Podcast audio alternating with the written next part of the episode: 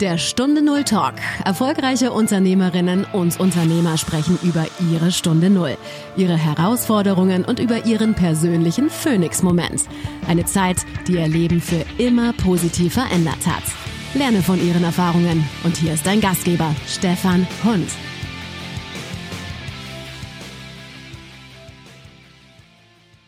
Eine neue Woche, eine neue Folge von Stunde Null Talk, dem Interview-Podcast von Unternehmern und Führungskräften, die eine Stunde Null hatten und die dann richtig durchgestartet sind. Und ich kann schon so viel verraten, mein Anruf geht heute nach Norddeutschland.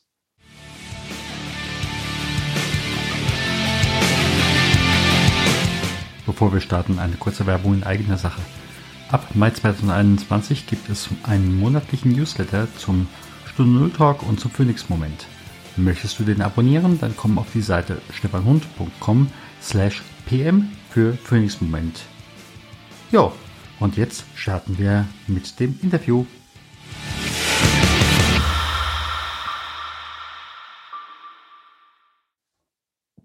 Liebe Hörerinnen und Hörer, heute möchte ich euch die Vordenkerin 2021, die Transformation Leaderin 2021 Sabine Brase vorstellen. Liebe Sabine, ganz herzlich willkommen hier im Podcast. Ja, vielen herzlichen Dank für deine Einladung.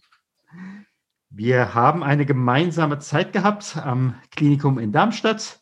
Da ja. warst du die Pflegedirektorin und ich war damals der Klinikpfarrer. Und äh, ja, da haben wir so das ein oder andere miteinander ausgeheckt und äh, besprochen und so hat sich das jetzt einfach mal ergeben. So ist es, so ist es.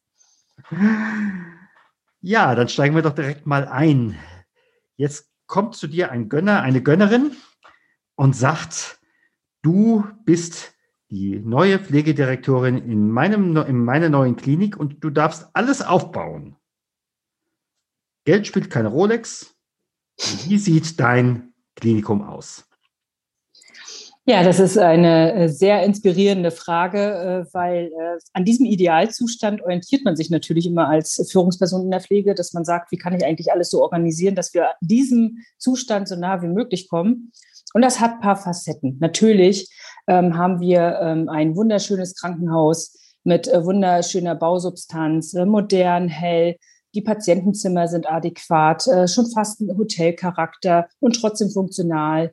Ähm, und dann kommen ganz, ganz viele Themen, die eben auch das Personal betreffen, ähm, weil mit diesem richtig kompetenten, freundlichen, motivierten Personal ge gelingt es mir, eine richtig tolle Pflegequalität in diesem Haus sicherzustellen. Die Patienten partizipieren, aber auch die Mitarbeitenden, weil die dann äh, natürlich happy sind, dass die Patienten so schnell genesen und mitmachen und, die, äh, und ähm, sich wunderbar mit einbringen. Mm, und äh, ich habe natürlich tolle Bewerbungslage, weil das finden alle toll, wenn das so äh, läuft. Äh, das heißt, ähm, keiner verlässt mich äh, in, als Klinik, sondern nur im, im Prinzip, wenn man räumlich äh, sich verändern muss. Ansonsten ähm, äh, Arbeit, arbeitstechnisch und strukturell fühlt man sich wohl in meinem Haus.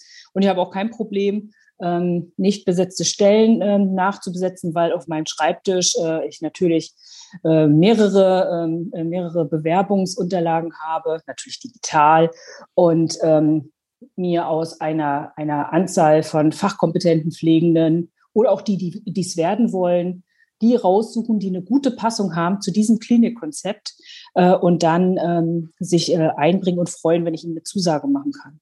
Natürlich sind wir Ausbildungsbetrieb. Das äh, ist, äh, ist für mich selbstverständlich. Und wir bilden ähm, sehr, sehr viele Berufsgruppen aus und ähm, zeigen damit auch, äh, welche Chancen Gesundheitsberufe äh, in der Zukunft haben. Und auch, ähm, wir sind natürlich vorne dran, haben Innovationsmöglichkeiten, Labore, in denen wir Zukunftsideen äh, durchdenken und ähm, wahrscheinlich auch schon auf den Weg bringen. Und da haben wir natürlich auch schon den einen oder anderen Gesundheitsberuf entwickelt und erahnt, den andere vielleicht noch gar nicht erkannt haben. Und insgesamt ist dieses äh, Krankenhaus natürlich ähm, so toll ähm, aufgestellt, dass es ein Magnet ist äh, für alle Berufsgruppen und wir stabile Besetzung haben und ein gutes Miteinander, eine gute Unternehmenskultur. Und äh, sag ich mal, das ist das, was einen als Vision auch antreibt und munter hält, äh, sag ich mal, in den Typen des Alltags, sich davon nicht abhalten zu lassen. Ja, und ich weiß ja, da hast du ja vieles schon in Darmstadt umgesetzt und da sind ja auch schon entsprechende Bewerbungsströme gekommen. Jetzt bist du ja weiter nördlich, nämlich in Oldenburg und äh, bist dort Mitglied der Klinikleitung und kannst vielleicht sogar einen Teil davon umsetzen. Da frage ich mich nur noch, wie passen in diesem Moment die anderen Berufsgruppen, so gerade die Ärzte? Denn das gibt ja häufig mal, äh, ich sag mal, chemische Probleme. Ja, das äh, kann passieren, aber viele, viele ähm, Ärzte und Ärztinnen haben auch erkannt, äh, dass äh, äh die Zeit sich wandelt. Äh, also auch Klinikdirektoren und Direktoren merken, dass die Bewerbung, Bewerbungslage vielleicht auch anders ist, äh, auch für ihre eigene Berufsgruppe und dass man überlegen muss, wie können wir die Gesundheitsversorgung der Patienten ähm, untereinander mit mehreren Gesundheitsberufen eigentlich organisieren und sicherstellen. Und äh, die machen sich auf den Weg, also die das erkennen, die machen sich auch auf den Weg.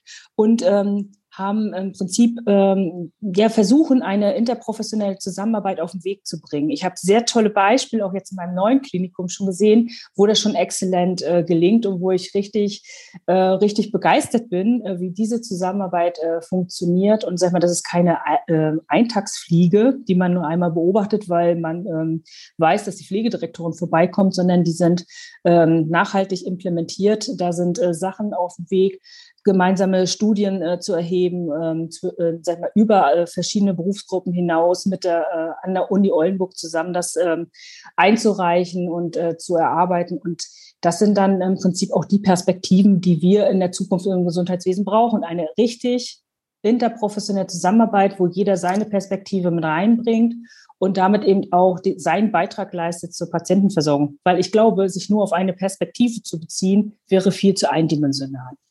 Ja, zumal das hat, glaube ich, auch keine, keine Zukunft. So ist das, so ist ja. das.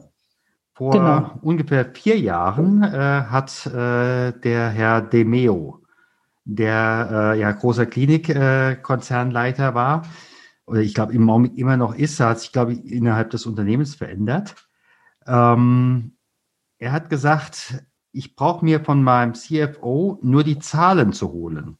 Dann weiß ich, wie gut die Klinikseelsorge ist ähm, ich vermute, dasselbe würde auch äh, für die Pflege sein. Ja. Und dasselbe würde äh, genauso auch für die Arbeitssicherheit sagen, nach dem Motto, sag mir die und die Kennzahlen und ich sage dir, wie gut die Pflege ist, oder? Ja, also sag ich mal, es gibt äh, Indikatoren, äh, an denen äh, lässt sich gute Pflege auch messen. Und äh, das sind mehr Indikatoren, als die Allgemeinheit so kennt. Also im Allgemeinen weiß man immer, wenn jemand so ein Druck, Druckgeschwür entwickelt, so ein Dekubitus, äh, das wird immer als Pflegemangel ausgelegt.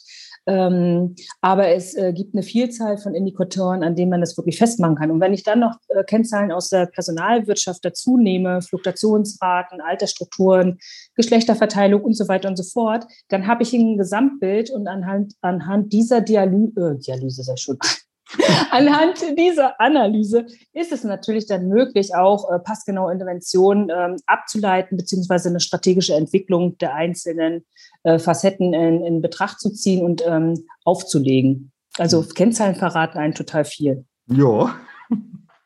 Was aber auch total viel verrät, sind Bilder, die auf Facebook äh, geteilt werden. Und da habe ich neulich ein Bild von dir gesehen. Da warst du, glaube ich, noch Schwesternschülerin. Ja. Ähm, und wenn ich so das Bild da sehe, äh, vielleicht soll einfach sagen, die graue Maus als Krankenschwester äh, und die Sabine Brase, die ich heute kenne, äh, da sind Welten dazwischen. Wann hast du den Turbo gezündet oder was hat dich dazu gebracht, den Turbo zu zünden?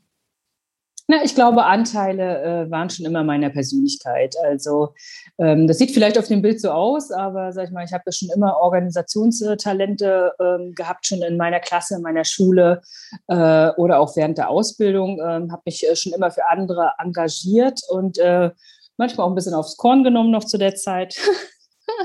Aber das gehört dazu. Ähm, und ähm, letztendlich hatte ich einen Ausschluss, ähm, also so, so, so einen ausschlaggebenden Moment, äh, in dem ich gemerkt habe, dass das für mich noch mehr ginge, äh, war, als ich als äh, junge examinierte Pflegende auf meiner Station mit meiner damaligen Leitung in Kontakt gekommen bin und ähm, zu ihr gesagt habe, weißt du, was du hier machst, das möchte ich auch mal, auch mal machen. Ich möchte auch mal eine Stationsleitung werden weil das hat, ich äh, finde, ich, das hat mich total angesprochen, diese Organisation, sich dafür einzusetzen, wie können wir das verbessern, äh, Verbesserungsvorschläge einzunehmen, dafür zu sorgen, wie sind unsere Patienten versorgt, die Zusammenarbeit mit den Ärzten zu organisieren.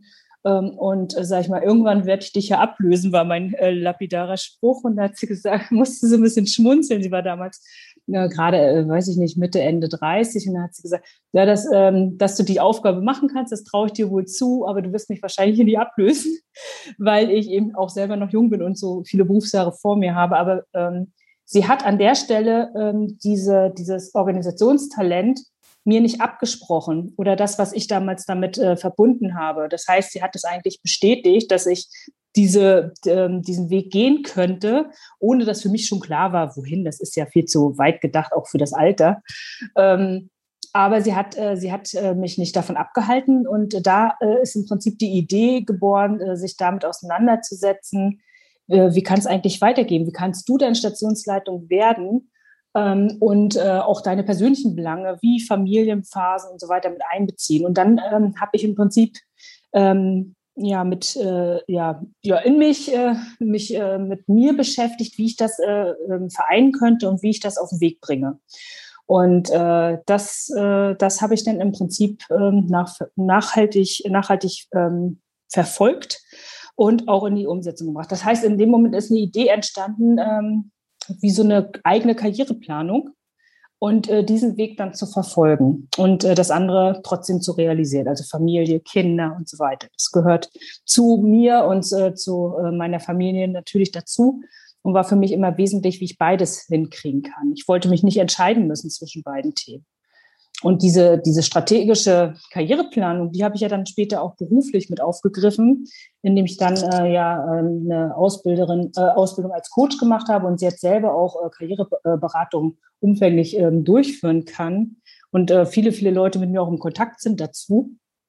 Und äh, da war das eigentlich die, die zündende Idee, sich mit äh, Karriereplanung auseinanderzusetzen. Das sind mhm. Momente, sag ich mal, da war ich äh, Anfang 20, da waren dann solche Impulse. Also ein paar Tage her. Das sind ein paar Tage her und das sind auch einige schlaflose Nächte her, wie man das äh, auf den Weg bringen kann. Weil das ist, man muss immer sehen, ähm, heutzutage in den Kliniken wird einem viel ermöglicht, viel versprochen, viel umgesetzt. Wir haben Karriereplanung ja schon ähm, in vielen Fällen wirklich auch strukturiert umgesetzt. Zu der damaligen Zeit war das nicht so. Da gab es diese ganz straffe Karriereplanung nicht. Wer sich daran erinnert, weiß, äh, in der damaligen Zeit war das so, äh, Stationsleitung wurde, wer am längsten auf Station war. Da ging es nicht darum, wer kann es am besten, sondern wer war am längsten da. So, und das war so ein Umdenken und äh, das hat mich eigentlich auf den Weg gebracht. Mhm. Ich weiß nicht, warst du damals äh, schon mit äh, Christian zusammen?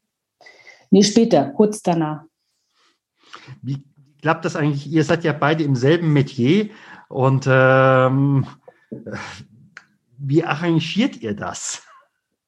Ja, das ist äh, das. Ähm, Inzwischen hat es, inzwischen hat es sich äh, ähm, schon wieder beruhigt. Ich glaube, die, der höchste logistische und organisatorische Aufwand war für unsere Familie, als die Kinder wirklich klein waren. Ähm, also äh, Kindergarten und Kinderkrippenalter, von, gerade von, von dem äh, zweiten dann.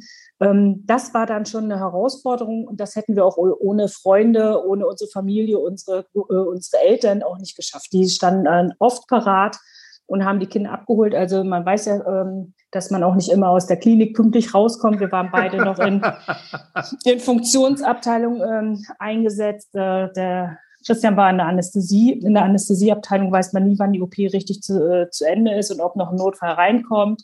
Ähm, ich war schon als Stationsleitung äh, dann unterwegs. Äh, wenn da was Akutes reingekommen ist, äh, hat man, konnte man seine Leute auch nicht alleine lassen. Also man hat dann immer diese Diskrepanz, lasse ich, lasse ich meine Leute jetzt alleine oder mein Kind ist nicht abgeholt, ja. Mhm. Und ähm, diesen, diesen Spagat, da haben in vielen, vielen Fällen uns wirklich äh, die Beteiligten da geholfen, unsere Freunde und Familie, und haben äh, gesagt, wir fahren hin, wir holen den Kleinen ab, mach du das fertig und komm danach äh, zu uns. Das wäre sonst nicht möglich gewesen, sonst hätte man das ja ganz stringent äh, verfolgen müssen und sagen, ich muss jetzt hier los, geht gar nicht anders, ja.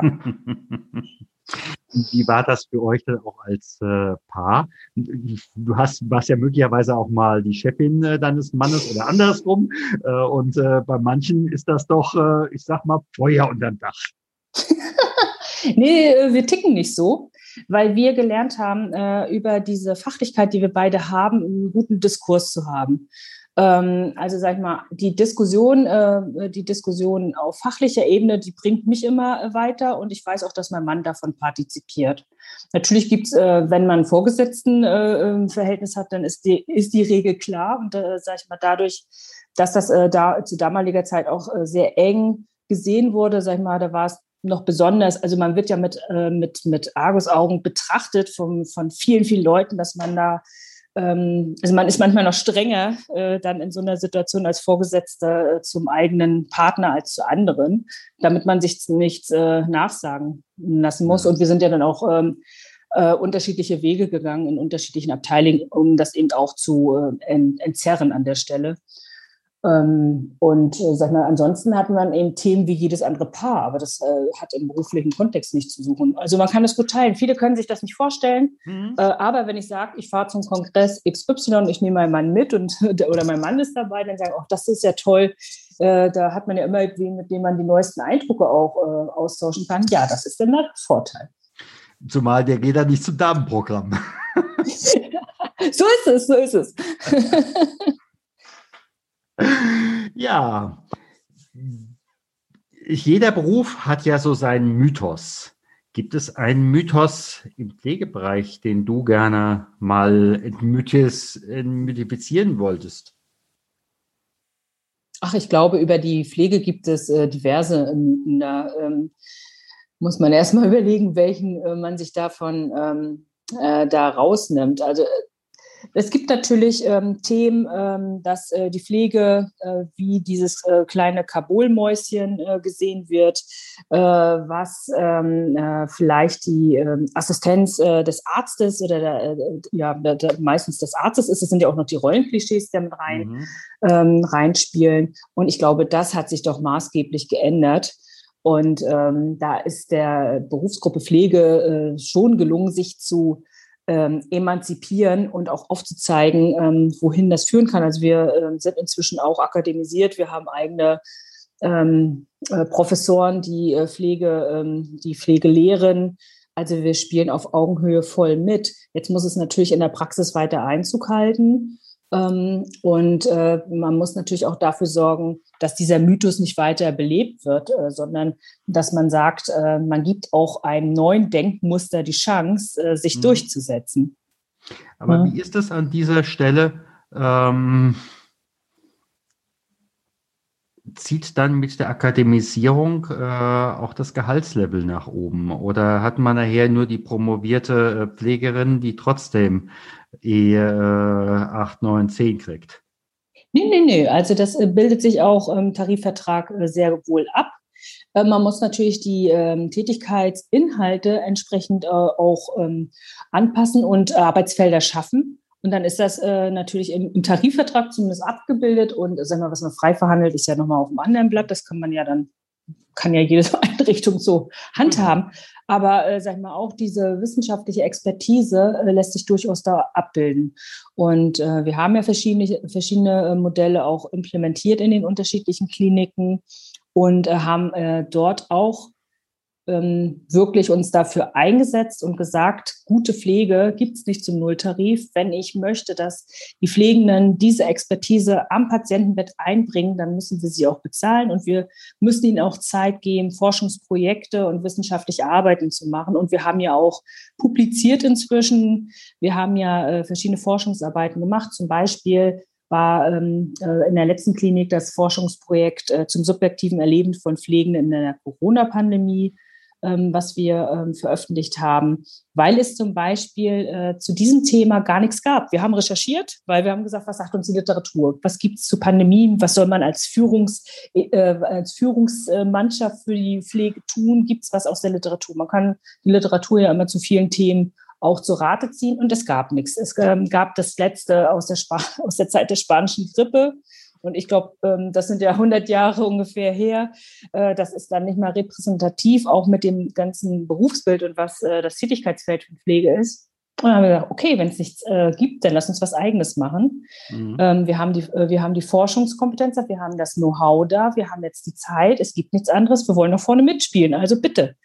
äh, bringen, die, bringen dieses Forschungsprojekt ähm, äh, in Gang. Und da war eben auch der Vorteil, dass wir akademisches Lehrkrankenhaus für Pflege ähm, sind und dort mit der, ähm, mit der kooperierenden Hochschule zusammen dieses Forschungsprojekt dann in die Umsetzung gebracht haben. Wobei, sag mal, da die Projektplanung ähm, eher stand und der Rest in der Praxis auch erfolgt ist. Mhm. Und das ist eben ein, ein richtiges Positivbeispiel, wie es funktionieren kann. Und so gibt es an einigen Kliniken schon. Manchmal sind die Beispiele ein bisschen zu leise, noch nicht so repräsentativ. Aber wer sich in der Branche auskennt, der kennt diese Kliniken, ne? also wo man hingucken kann, wo Pflegewissenschaft etabliert ist ähm, oder wo man sich äh, arg bemüht, äh, das äh, weiter zu verfolgen oder das Konzept des Magnetkrankenhauses. Äh, also in der, in der Landschaft der Krankenhäuser und Pflege kennt man diese Beispielhäuser und man ähm, orientiert sich dann auch an diesen ja, Flaggschiffen. Mhm. Aber da frage ich jetzt gerade nochmal zu dieser Untersuchung. Jetzt mal ganz, das, ja. was ich so beobachte. Äh, dass es äh, in der, im Bereich der Pflege eine angespannte Situation ist, äh, das ist ja nicht erst seit Corona. Ja. Ähm, dass äh, die äh, meisten Stationen unterbesetzt sind, warum auch immer, ist auch nicht vom Himmel gefallen. Mhm. Ähm, in dem Moment ist eigentlich Corona erstmal nur noch ein Brennglas für eine Situation oder ähm, man könnte auch nach der gestrigen Pressekonferenz äh, von Herrn Spahn äh, sagen, jetzt äh, ja, jetzt wurde jetzt wirklich endlich mal ähm, gezeigt, was man hätte, hätte tun können und nicht getan hat. Mhm. Was hat sich da jetzt wirklich verändert? Oder äh, wie gesagt, auf der anderen Seite die Intensivstation, das, was ich gesehen habe äh, oder auch von anderen mitbekomme, äh, das sind ganz viele, die haben äh, einen positiven äh, C-Test, äh, sind äh, altersmäßig äh, jenseits der 85 oder BMI-mäßig jenseits der 40. Ähm, dann reichen natürlich auch die 75 Minuten für die FFP2 nicht aus. Was hat sich also verändert? Hm. Also ähm, unsere Untersuchungslage äh, war ja erstmal, da die neu im Feld war, ähm, ging es erstmal darum, überhaupt rauszufinden, worum geht's, was ist jetzt los. Ja. Also die, ähm, äh, die Publikation, die wir gemacht haben, hat äh, zum Beispiel zutage gebracht, ähm, wie die Öffentlichkeit äh, über Pflege denk, äh, denkt. Also vor einem Jahr hatten wir die ganze Aktion über Klatsch für Pflege und äh, was weiß ich, Lavendel im Sommer und was weiß ich, was das alles äh, war. Oh ja. Ähm, und da haben die Pflegen, wir wollten von den Pflegenden wissen, wie habt ihr das denn wahrgenommen? Mhm. Da haben die gesagt, wir haben das wohlwollend ähm, zwar wahrgenommen, dass die Gesellschaft, äh, sag ich mal, Pflege in den Fokus nimmt und auch ähm, ähm, da die, die Wahrnehmung sich äh, verändert, aber wir haben davon nichts. Wir haben weiter mhm. Arbeits, mhm. äh, Arbeitsbedingungen, ähm, die verbesserungswürdig sind. Wir haben äh, teilweise zu der Zeit ähm, nicht immer gewusst, ob die Schutzausrüstung ähm, reicht. Und letztendlich stehen wir hier an vorderster Front, so haben wir es, das ist ein Zitat, ähm, und äh, werden äh, zum Schluss dann eben auch noch als äh, Dreckssteuern, wieder Zitat, äh, mhm. mhm. bezeichnet, wenn wir im Hausflur einem, einem Nachbarn begegnen, weil zu der Zeit keiner wusste, wie wird es übertragen und so weiter und so fort. Und man hat, man hat ja dann äh, letztendlich äh, Einschränkungen erlebt, äh, weil man, äh, weil man äh, Pflegender ist äh, ja. einer, auf einer Covid-Station.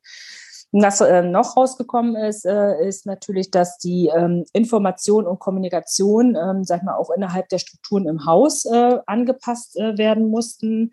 Ähm, wir wissen ja, die Corona-Lage hatte sich da ja fast täglich mehr, auch am Tag mehrmals ja. Äh, verändert. Wir konnten gar nicht so schnell informieren bis in die letzten Reihen, bis sich schon wieder was Neues ergeben hat. Mhm. Also die, die Taktung war einfach äh, so dynamisch, dass es schwer war, alle zu erreichen.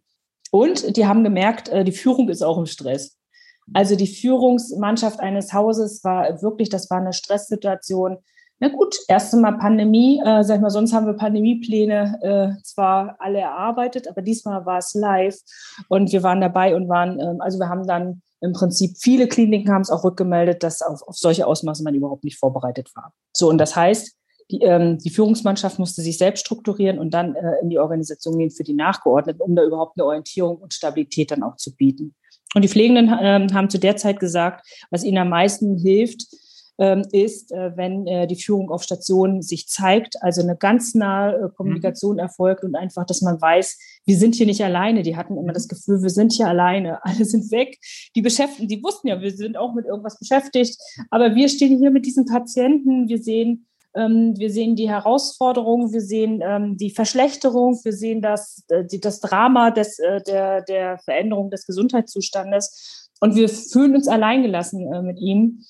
Ähm, und da mussten wir dann auch sehr schnell intervenieren, ähm, weil die haben, also ein Zitat wieder, die haben gesagt, Patienten gehen ein wie die Primeln weil die, wie die Erkrankung so, so schnell die rapide Verschlechterung nach sich zieht. Und dort haben wir dann interveniert und haben im Prinzip äh, über eine regelmäßige, regelmäßigen Austausch natürlich, wir waren vor Ort, haben das intensiviert und haben natürlich Supervision angeboten, haben ja dann auch zusammen, wir beide überlegt, wie können wir die ähm, Angehörigen äh, trotzdem einbeziehen in die Behandlung, ähm, weil ja kein Zutritt zum Krankenhaus in der Zeit auch äh, möglich war. Und ähm, also daraus sind viele, viele ähm, gute, äh, gute Ideen auch erwachsen, um diese Pandemie in den Griff zu kriegen. Und ähm, dieses ähm, dieses, äh, diese Konfrontation mit äh, dieser Erkrankung und den Patienten, äh, sag mal, die das nicht schaffen, ähm, das wird uns noch länger beschäftigen, weil wir gehen davon aus, ähm, auch ähm, in, der, in unserer Berufsgruppe, dass wir nach der Pandemie äh, noch die Folgen dieser Pandemie lange bearbeiten müssen, weil wir davon ausgehen, dass die Pflegenden doch in vielen Bereichen äh, posttraumatische Belastungsstörungen entwickeln. Ja. Ähm, es, wird ja jetzt auch immer, äh, tagesaktuell wird ja gesagt, wie viele äh, Pflegende auch überlegen, aus dem Beruf auszuscheiden. Und das heißt, wir müssen uns wirklich als äh, Berufsgruppe auch nochmal überlegen, was brauchen wir, ähm, um die Gesundheit äh, unserer eigenen Berufsgruppe wiederherzustellen und diese Berufsflucht äh, zu verhindern. Und ähm, da wird sehr viel Aufbauarbeit äh, ähm, nötig sein. Also politisch muss man das eben auch im Fokus haben, weil die politischen Bemühungen waren ja, vor der Pandemie äh, so und so schon ähm, Menschen zurückzugewinnen äh, in die Pflege, die vielleicht sich irgendwann mal ähm, der Pflege den Rücken gekehrt haben. Ein und wie kriegen wir die? Ist nicht mehr im Beruf, ja, der arbeiten könnte. So ist es, so ist es. Ähm, und äh, wie kriegen wir die zurück? Und dann kam die Pandemie und jetzt eben die Hiobsbotschaft, dass viele auch aus der Pandemie heraus sagen: äh, Gott, jetzt überlege ich auch noch, ob ich äh, mhm. aussteige. Also ja. das ist eigentlich der Super-GAU für diese Berufsgruppe. Und deshalb ähm, werden viele, viele Programme wahrscheinlich auch folgen, die äh, Pflege stabilisiert und stärkt. Also bin ich überzeugt davon, weil Krankenhäuser äh, werden sich äh, wirklich ein Bein ausreißen müssen, um Pflegende dazu, dazu halten und weiterzuentwickeln. Absolut. Und äh, ich denke mal, da ist auch ganz klar, wie, und da sind wir wieder beim, beim Anfang, wie ist das Haus äh, von der Kultur aufgestellt? Ja. ja. Äh, ist es eine einladende Kultur äh, und egal, wo du hinkommst, äh, innerhalb von zwei Minuten weißt du eigentlich, wie der Hase läuft. So ist es. Zumindest grundsätzlich, ja. ja. Äh, wirst du begrüßt oder ach, weil sie halt da ist, ja. Ähm, da weißt du ja sofort, was Sache ist. Und dann weißt ja. du, ob du als Mitarbeiter, Mitarbeiterin wertgeschätzt wirst äh, oder äh, Human Resource bist, äh, eine menschliche Ressource, die da äh, äh, wegschaffen soll. Ja. Aber ich glaube, Stefan, das wird sich nicht durchsetzen. Ich glaube, diese, dieser Blick auf Pflege, der wird sich so verändern durch diese ganzen, also das ist ähm, in dem ganzen Elend wahrscheinlich das, was äh, resultiert, dass man äh, nochmal sagt, wie schauen wir auf Pflege und wie können wir Pflege weiter voranbringen. Ich habe jetzt äh, viele Kollegen, ich bin ja super gut vernetzt auch äh, in der Pflegepolitik und äh, sag ich mal, ähm, gerade die Managerinnen und Manager unter uns, die haben sehr genaues, ne, sehr genauen Blick auf ähm, ihre äh, Mitarbeitenden und ähm, natürlich gibt es auch noch den einen oder anderen vielleicht, der das noch nicht äh, verstanden hat, aber die meisten haben es verstanden. Ne? Der merkt es auf jeden Fall, aber die anderen haben es kapiert. Und ja. ähm, wir geben uns sehr viel Mühe, eben auch in Personalentwicklung ähm, äh, zu investieren, in Perspektiven zu investieren, äh, zu investieren, dass wir gute Arbeitsbedingungen haben, genug äh, Leute äh, in die Kliniken bekommen und vor allen Dingen eine professionelle Pflege damit auch abbilden. Weil Pflege, den Beruf, lieben, all, lieben äh, die Pflegenden, die lieben ihren Beruf, mhm. die äh, mögen nur nicht die Arbeitsbedingungen, unter denen das äh, erfolgen soll. Und ähm, das muss, äh, muss eben unser Ziel sein, dass wir das äh, übereinbringen, das, was jeder als professionelle Pflege für sich erlebt, unter auch den modernen äh, Anpassungen, die es gibt im Beruf. Ne? Das muss man ja auch diskutieren. Also wenn wir äh, von mir gehört haben, ich habe in den 90ern gelernt, also auch das, was in den 90ern gelernt wurde, ist ja inzwischen ähm, doch ein Stück weit adaptiert. Mhm. Aber dieses adaptierte äh, Berufsethos trotzdem in die Praxis zu bringen. Genau. Mhm. mhm. Nehmen wir mal an, am nächsten Wochenende wärst du in ein Schwitzzelt eingeladen mit Herrn Spahn und Herrn Westerfellhaus. Was würdest du mit den, und ihr dürft erst raus, wenn ihr, wie beim Konklave, wenn da der weiße Rauch aufsteigt. Ja. Was würdest du den beiden gerne ins Stammbuch schreiben? Na gut, sag ich mal. Also ähm, Herrn, Herrn Spahn äh, wird wahrscheinlich das erste Mal äh, persönlich kennenlernen. Ähm, aber Herr Westerfeld und äh, ich, wir kennen uns. Und ähm, ich, äh, deswegen äh, kenne ich auch die Bemühungen, die von Seiten des BMGs äh, da erfolgen. Man muss natürlich sehen, ähm, dass, äh, dass ähm, diese politischen Bemühungen und das, was äh, strukturell vor Ort ankommt, nicht immer äh, übereinkommen.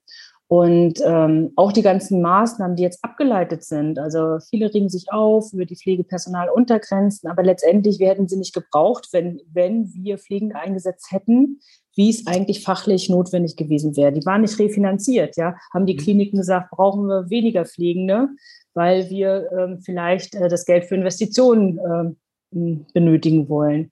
Hätte man gleich das in äh, Personal in der Pflege investiert, wären wir nicht an diesem Punkt. Also es sind ähm, Tendenzen, die da auch sich wirklich äh, ganz, ganz lange Zeit abgebildet haben. Und diese Kostendämpfungspolitik verfolgen wir seit den letzten 50 Jahren. Das ja. ist ja was äh, unsere Gesundheitspolitik die ganze Zeit mit betreibt. Ich würde beiden sagen, ähm, wenn wir da jetzt so äh, schwitzend äh, drin rumhängen, ähm, ich bin ja eher lösungsorientierter Typ. Die äh, beiden würden sich wahrscheinlich nicht viele äh, Praxisbeispiele von mir anhören müssen.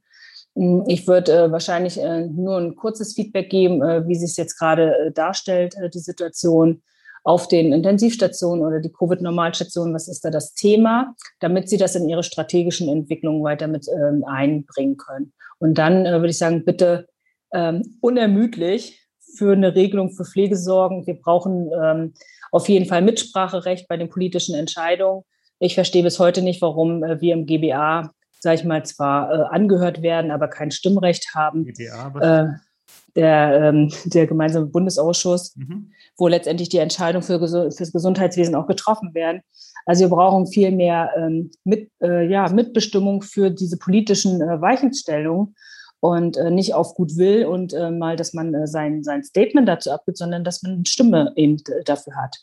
Ähm, und äh, ich glaube, das, ähm, das würde ich noch mit auf den Weg gehen, wobei ich mir vorstellen kann, dass das beide auch schon wüssten. Das wäre wär jetzt nichts Neues.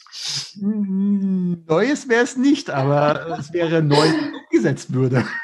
Ich würde es auf jeden Fall mal persönlich äh, überbracht haben.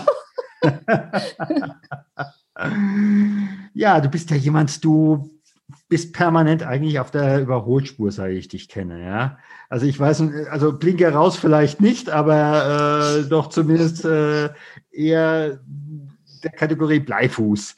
Ähm, wie sorgst du für dich? Ja, also äh, auch mit Bleifuß, äh, sag ich mal. Ich ähm, erprobe ständig neue Sachen. Äh, ich äh, habe jetzt äh, das, äh, die, das letzte Jahr in Darmstadt Fremdsprachen geübt, sitze dann eben nach meiner Arbeit und lerne noch eine Fremdsprache. Ähm, gestern habe ich begonnen, äh, Motorradfahren äh, zu üben, weil ich äh, gesagt habe, ähm, das hatte ich mir schon so lange vorgenommen und irgendwann, ich habe ja gesagt, die Kinder kommen, was weiß ich was. Da hatte man dafür keine Zeit, jetzt sind die Kinder raus, jetzt packen wir es an. Ne? Also jetzt machen wir den äh, Motorradführerschein und das ist im Prinzip was, ähm, ich glaube, da hält man sich auch äh, fit mit, indem man im Prinzip was probiert, äh, auf dem man noch nicht Exzellenz erworben hat und seine, seine hm, ne, das ist nicht keine Angst, aber seinen Respekt vor der Sache überwindet und dann sich hinterher freut, dass man das geschafft hat. Also ich war gestern so mega froh, um den, äh, um, um äh, den Park herum äh, meine Runden mit dem Motorrad schon zu fahren, wo ich vorher noch nie auf einer Maschine gesessen habe. Also das, äh, das ist dann das, was mich trägt. Und dann weiß ich, okay, dann kann auch die nächste Aufgabe kommen, der werde ich mich dann auch widmen. Jetzt haben wir ganz viel gesprochen. Mhm. Ich vermute mal, Ihr habt ja auch eine Bewerbungssituation bei euch in, in Oldenburg, die möglicherweise sogar ähm, gut ist, weiß ich nicht, oder jetzt vielleicht auch durch dich besser wird. Warum soll ich jetzt, wenn ich äh, hier zuhöre, sagen, ich bewerbe mich nochmal in Oldenburg? Ja, momentan äh, ist äh, die Pflege in Oldenburg im Aufbau. Wir ähm, prüfen gerade, welche bewährten Konzepte belassen wir so, was hat, äh, was hat äh, in der Vergangenheit äh, Bestand gehabt, äh, was ist auch State of the Art. Und gucken natürlich, äh, wie soll Pflege 2030, 2040 aussehen und was brauche ich dafür? Und äh, wenn jemand Bock hat, das mitzugestalten und zu sagen, jo, den Weitblick habe ich und ich habe auch Lust, äh, diese neuen Strukturen zu implementieren. Ich habe auch keine Angst davor, weil ich noch nicht weiß, was mich genau entwickelt, was, was mich erwartet. Dann sollte ich mich auf den Weg machen und sagen, okay, ich stehe zur Verfügung äh, sag ich mal, beides äh, zu vereinen, die äh, Patientenversorgung, die, also die klinische Verantwortung zu haben für meine Patientenversorgung und trotzdem zu überlegen, wie kann ich mich einbringen, um Pflege 2030, 2040 zu gestalten. Dann ist man bei mir richtig. Ja, und ich glaube, bei dir ist man nicht richtig, wenn man immer gesagt bekommen will, was man als nächstes tun soll. Das stimmt, das stimmt. Also das äh, gibt ja nichts Langweiligeres, als jeden äh, einzelnen Schritt vorher zu sagen, ich äh, mag Menschen, die prospektiv planen, äh, die Gestaltungsspielräume ausschöpfen können und daraus eine Kreativität entwickeln für Lösungen. Und ähm, mir liegt, äh, die, liegt es daran, vom Führungsverständnis auch, die Verantwortung in die Bereiche zurückzugeben und da eben auch diese Entwicklung möglich zu machen. Da partizipieren eigentlich alle. Der Patient partizipiert, derjenige, der es vor Ort entscheiden darf und die Führung auch, ähm, weil man letztendlich äh, Zeit hat, wieder neue Impulse zu sammeln für was anderes und ähm, die ähm, Pflegenden äh, eigentlich nur, nur, was heißt nur, man, man coacht sie, begleitet sie und bestärkt sie, ihr, ihre Potenziale einzubringen. Mhm. Und jetzt einfach mal ganz fiktiv. Die heutige Sabine trifft die Schwesternschülerin Sabine. Was würdest du ihr sagen? Mach alles so, wie das, äh, wie es sich ergibt. Ähm, ein, ähm, ja, ein wesentlicher äh, Teil ähm, meiner äh, beruflichen Karriere war meine Proaktivität, was du auch meinst mit Überholspur und so weiter, sich auf was zu trauen. Man braucht Mut, man braucht äh, Selbstvertrauen, man braucht Mut äh, und muss sich einfach ähm, ja auch in Position bringen und äh, dieses Vorwegdenken, die Vorwegnahme der, der Realität und äh, gucken, wo kann ich mich da wiederfinden. Also viele Sachen ähm, haben sich bei mir ergeben, weil ich äh, vorne dran war und äh, Menschen erkannt haben, äh, wie sie das auch ein, einbeziehen können und was ihnen das nutzt. Und ähm, das hat mir jedes Mal neue Entwicklungsperspektiven geboten. Und gleichzeitig, sag ich mal, mit meinen äh, Unterstützern, Unterstützerinnen oder auch Chefs und Chefinnen, äh, sag ich, die haben davon auch partizipiert. Das war Win-Win für alle.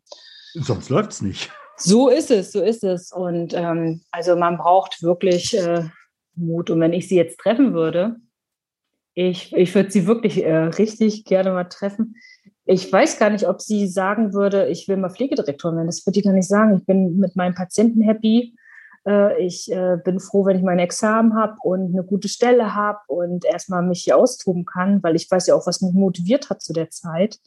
Und hätte mir jemand gesagt, du wirst mal in einem Büro sitzen, äh, die über Tausende von Pflegenden koordinieren und organisieren und ähm, empowern, weiß gar nicht, ob mich das so gereizt hätte. Also das waren alles Entwicklungsschritte, die jeweils die Zeit gebracht habe, hat. Die Zeit hat das äh, ermöglicht und meine persönliche Entwicklung. Und äh, wahrscheinlich wird die, die, die, äh, die, ja, die Auszubildende in der Pflege, Sabine, die würde da gar nicht drauf abfahren, glaube ich. Ja, ja. ja, das, also ich meine, äh, ich habe äh, auch, ich habe ja auch Fachweiterbildung gemacht für Führung und Leitung hier in der Pflege und dort wird dann auch gesagt, äh, alle ihr, ihr, ihr ganzer Kurs, ihr könnt jetzt Pflege studieren und da haben wir uns alle angeguckt und haben so gegrinst, ja, ja, jetzt studieren wir Pflege. Ähm, dann saß ich in meinem Diplom und habe Pflege studiert, haha, da sitze ich dann und studiere Pflege. Dann wurde gesagt, wir stellen jetzt um, ihr könnt jetzt noch den Master machen in Pflege und so, haha, machen wir mhm. noch die Master? Ja, haben wir auch noch den Master gemacht. Und ehrlich gesagt, ich habe mich auch schon äh, erkundigt äh, bei meinem äh, Professor, wie es weitergehen könnte. Das hätte ich äh, eben nicht, äh, nicht gedacht, als ich gerade mit dem Studium begonnen habe. Das sind Entwicklungsphasen, die man äh, selber durchlebt. Und ähm, das ist eigentlich das Spannende am Leben, dass man als 19-Jährige nicht weiß, was man mit Ende, Mitte, Ende 40 dann wirklich macht. Ja, vielleicht dann irgendwann mal Frau Dr. Sabine Brase. dann komme ich wieder. ja, ich, ich, weiß nicht, wie das dann Dr. Pfleg oder was auch immer statt Dr. Med. genau, aber wenn es soweit ist, sage ich dir Bescheid. Genau. Das ist auch ein langer Weg dann noch. Und äh, ja. also wenn der käme, äh, dann äh, habe ich gesagt, das ist dann äh, nochmal für den nächsten Lebensabschnitt was, äh, wo man dann nochmal die Theorie äh, dann niederschreibt für das, was man praktisch macht, ja. So ist es ja eh meistens. Äh, mhm. Erstmal praktisch machen und dann dazu die Theorie hinschreiben, das ist okay. Ja, das stimmt, das stimmt. Genau. Ja, ich sag mal ganz herzlichen Dank.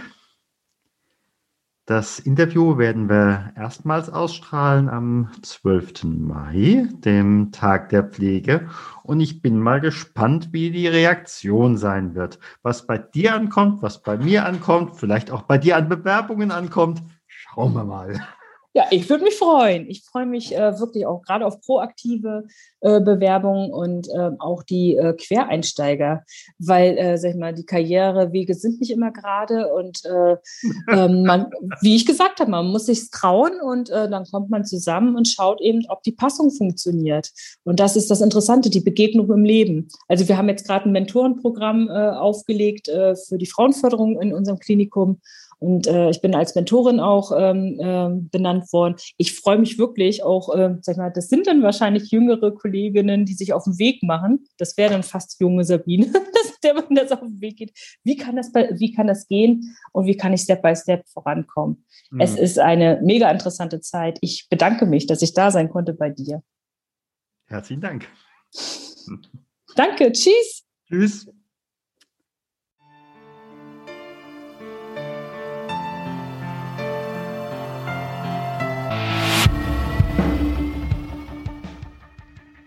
So, und das war wieder eine neue Folge von Stunde Null Talk. Hast du eine ähnliche Geschichte? Möchtest du auch mit beim Studiogast sein? Dann bewirb dich unter stunde null-talk.com. Dann können wir gucken, ob deine Geschichte hier als eine der nächsten kommen wird.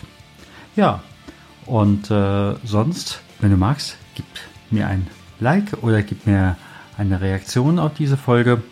Und ja, dann freue ich mich, wenn du nächste Woche wieder einschaltest, wenn es heißt, eine neue Woche eine neue, ein neues Interview mit Stunde Talk. Sei herzlich gegrüßt. Mein Name ist Stefan Hund.